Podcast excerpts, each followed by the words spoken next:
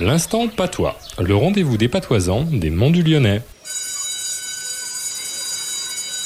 Bonjour professeur Claude. Bonjour Stéphane. Alors professeur, dites-nous, euh, quel est le mot de patois de la semaine Frouillis, Rouillis. Et qu'est-ce que ça veut dire c'est tricher. Te frouille, on dit aussi en français tu frouilles. Frouilleur va, c'est-à-dire tu triches au jeu de cartes. Si c'est un enfant, on le sermonne. Mais si c'est un grand, ça peut provoquer des brouilles familiales. Alors, laissons la belote et allons jouer aux boules, où nul ne peut frouiller. Exactement. Merci professeur Claude. Rendez-vous la semaine prochaine. Ouais, à la semaine à Kevin.